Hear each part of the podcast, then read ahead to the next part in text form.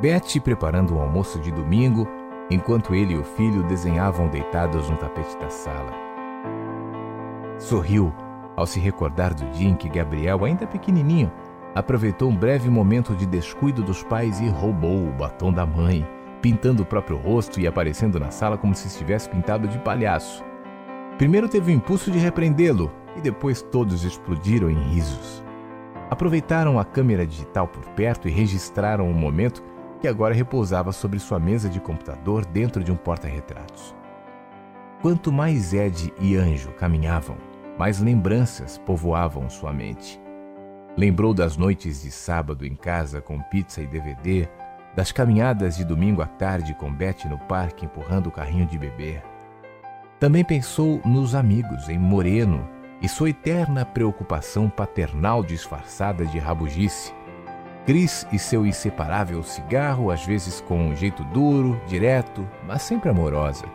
No seu Jonas e sua eterna cumplicidade nos momentos difíceis. Pensou nos colegas, amigos, em gente que conviveu e que apenas cruzou pelo seu caminho. Reparou que enquanto os pensamentos fluíam, pareciam se dirigir a outro departamento de sua mente. Como se, apesar de serem as mesmas memórias de sempre, agora refletiam de outro jeito, outras cores, significado, criando um novo cenário para cada ambiente. Mesmo os pensamentos mais simples e cotidianos eram revestidos de uma aura especial. Nada mais parecia sem importância. Até mesmo pessoas que quase não tinham falado, passageiros que ainda se lembrava, a caixa do banco, o garçom de um restaurante, o porteiro do prédio, Personagens que, surpreendentemente, voltavam à memória com outra importância. Sentia como se cada um deles tivesse influenciado sua história de alguma maneira e representado algo que só agora podia sentir. À medida que as lembranças lhe visitavam, Ed se entregava a cada pensamento, deixando que lhes conduzisse para onde fosse necessário. Cada pensamento conectava em outro, proporcionando uma estranha viagem emocional nem reparou quando então molhou os pés. Estava absorto, maravilhado com a sensação de que seu passado lhe visitava de maneira viva e especial. Ele não estava sonhando. Caminhava, consciente, sabia onde estava, mas conseguia dividir a sua consciência daquele momento com cada lembrança que lhe visitava com efeito terapêutico e curador. Agora o barulho de água corrente, contínua, é de caminho aos poucos, despertando daquela viagem arrebatadora. Está dentro do rio. Anjo, poucos metros à frente, permanece parado à espera do amigo que lentamente se recorda para onde iam, até perceber que chegaram ao rio. É para lá que precisavam ir. Anjo disse que aquela caminhada os levaria à presença de Deus. A sensação da água morna e cristalina envolvendo seu corpo em meio à paradisíaca paisagem era sensacional. Naquele ambiente, tudo contribuía para um enorme sentimento de paz interior. Era realmente algo impressionante. Siga-me, Ed. Quero que visite um lugar. Diz Anjo que mergulha antes que o amigo lhe pergunte qualquer coisa. Ed também mergulha e segue Anjo. Não havia peixes. Dentro da água a sensação de paz era indescritível.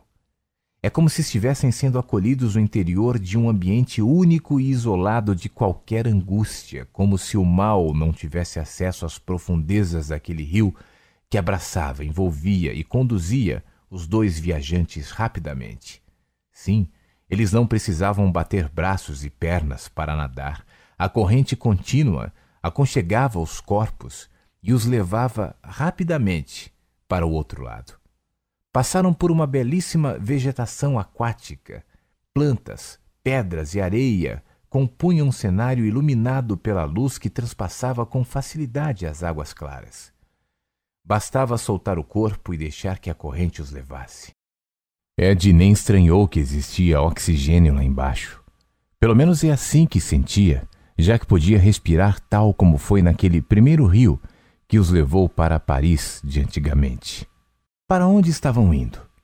Parece que foi a primeira vez que Ed pensou realmente sobre isso depois que entrou na água.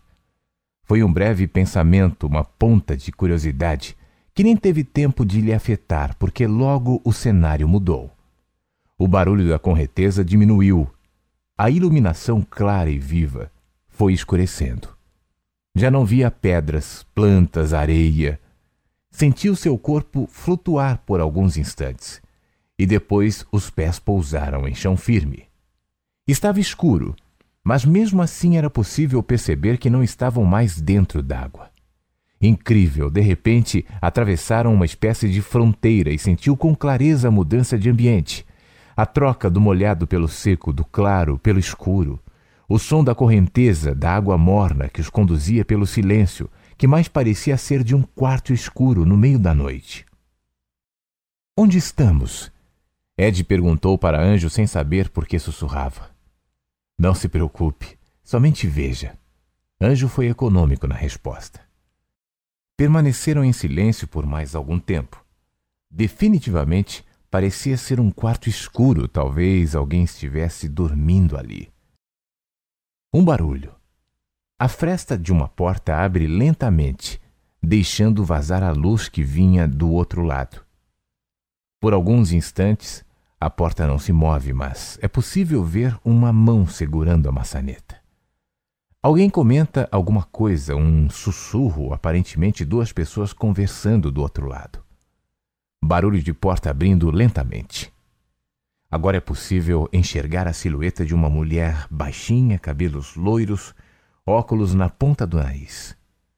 Ela abre a porta e caminha com cuidado. Segue olhando fixo para outra extremidade do quarto enquanto passa por Ed e Anjo sem o menor sinal de que os dois estejam ali. Ed sabe que ela não pode lhes ver. Isso é uma sombra de algo que já aconteceu. Não podemos interagir, somente observar. Fala Anjo lentamente. Ed se arrepia. Sente como se aquela senhora não fosse uma estranha. Ela caminha sobre o taco de madeira, mas quase não é possível ouvir seus passos amortecidos, leves e constantes. Enquanto a senhora caminha, uma segunda pessoa abre a porta do quarto e fica parada, esperando o que quer que fosse acontecer. Ed olha para a senhora e, com a porta aberta e o quarto um pouco mais claro, via além da silhueta. Acompanha a mulher com os olhos até perceber que ela se dirigia a um berço no quarto, o silêncio é total. Se não fosse um breve cochichar entre a mulher e a pessoa parada na porta, seria silêncio absoluto. A mulher para e toca na criança que não se mexe. Ela insiste mais um pouco, acaricia seus cabelos, até que o menino, aparentando por volta de três anos de idade, se ajeita. Ele dormia dentro de um berço e parecia despertar de um sono profundo enquanto a senhora tentava pegá-lo no colo. Parece que ela percebe que a criança dorme profundamente e desiste de acordá-lo. Olha para a pessoa parada na porta, faz um sinal com o rosto como se quisesse dizer que iria pegar o menino. Depois se volta para o berço e cuidadosamente o envolve em seus braços. Quando consegue segurá-lo, o menino acorda, balbucia algumas palavras, passa a mãozinha fechada sobre os olhos e se aconchega nos braços da senhora. O silêncio permanece. Ed e Anjo permanecem parados no meio do quarto, quietos, esperando o desfecho daquela cena. Andando cuidadosamente com a criança no colo, a senhora passa por perto dos dois, mas agora com mais iluminação. Ed consegue identificá-los. Espere, ele diz. Essa é minha avó. E aquela criança sou eu, diz quase engolindo as palavras. Anjo não responde. Lança um breve olhar sobre Ed e logo se volta para a cena. A mulher caminha com a criança até a porta e a pessoa que ele não consegue identificar, talvez uma amiga da avó, passa a mão sobre a cabeça do menino que ainda dorme. Depois fazem alguns comentários e seguem em direção à escada. Ed caminha até a porta com a intenção de segui-las, descem uma escada carpetada em espiral Passam pela sala com cortinas estampadas, puffs e sofás claramente da década de 70 e se dirigem até a porta de saída. Lá fora um Dodge branco os aguarda. Ao vê-las, o motorista liga o motor, destrava as portas e sobe o encosto do banco da frente para que a senhora entre com a criança. Depois a outra mulher entra, volta-se para o banco de trás e faz alguns comentários. O motorista olha pelo retrovisor, se ajeita no banco e partem. Podemos segui-los? Para onde eles vão? Ed pergunta com certa ansiedade. Ele reconheceu a avó e a si mesmo e não consegue se recordar daquele momento, mas como poderia lembrar-se daquela noite se, além de estar dormindo, era apenas uma criança? Não sabia para onde iam, mas sentia que era importante. Queria segui-los, precisava saber para onde iam. Antes que Anjo respondesse, o ambiente mudou.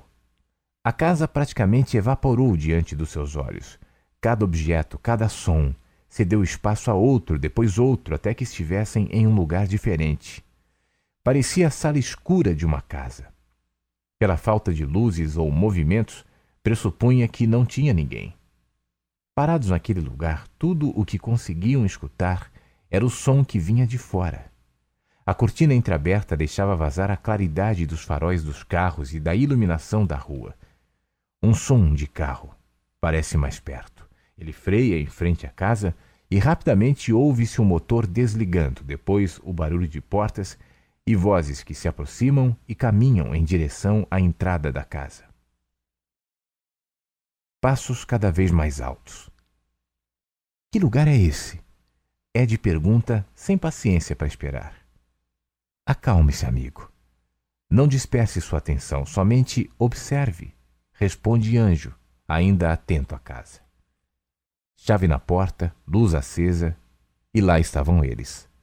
A avó com Ed criança no colo, a senhora que a acompanhou no quarto quando foi buscar o neto e o motorista do carro.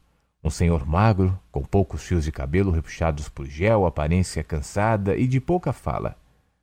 Vou colocá-lo na cama, diz a avó, dirigindo-se à entrada do quarto que ficava atrás de um biombo de madeira.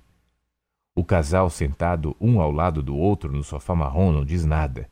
Ficam em silêncio até que Dona Beatriz retorna à sala. Será que Michel ligou? Pergunta com aflição e aparência de cansada. Se tentou, imaginou que fomos buscar o seu neto. Deve tentar novamente. Responde a outra mulher, provavelmente esposa do motorista, uma mulher baixa e magra, cabelos tingidos de loiro presos sobre a cabeça. Ela parece tentar acalmar Dona Beatriz, que visivelmente está aflita. Acalme-se, querida. Não adianta se preocupar ou ficar telefonando para o hospital. Michel está lá desde o meio da tarde. Se algo tivesse acontecido, já teríamos notícias. Então tente relaxar, descanse um pouco. Daqui a pouco o Ed deve acordar e vai precisar de você. Ed observa mudo, com cabeça levemente baixa, olhos fixos em cada movimento, atento a cada fala de um momento de sua vida que não se recorda, mas que começava a entender. Não consigo dormir. Eu vou ficar aqui sentada esperando boas notícias, responde Dona Beatriz olhando para o aparelho de telefone. Faça como quiser, responde a amiga, levantando-se do sofá. Vou preparar um chá para nós três, uma bebida quente, doce, vai acalmar os ânimos. Não se preocupe comigo, querida. O homem magro fala pela primeira vez. Depois se volta para Dona Beatriz e fala com ternura. Quanto a você, Beatriz, Ainda que não consiga dormir, procure deitar e relaxar um pouco. Vá até o quarto, deite-se perto do Ed e tente esvaziar a mente. Da minha parte, eu vou ficar aqui acordado em plantão ao lado do telefone. Se o Michel ligar, eu lhe aviso imediatamente. Qualquer notícia você vai saber. A proposta do homem parece tranquilizar Beatriz, que nem espera o chá. Levanta-se lentamente, agradece o casal de amigos e caminha em direção ao quarto. Vou me deitar. Mas eu sei que eu não vou conseguir dormir, então se tiverem alguma notícia, por favor, me avisem na hora. Pode deixar, responde a amiga em tom tão baixo que mal puderam escutar. Dona Beatriz segue em passos lentos, aflita, preocupada. Vai descansar. Na expectativa de boas notícias.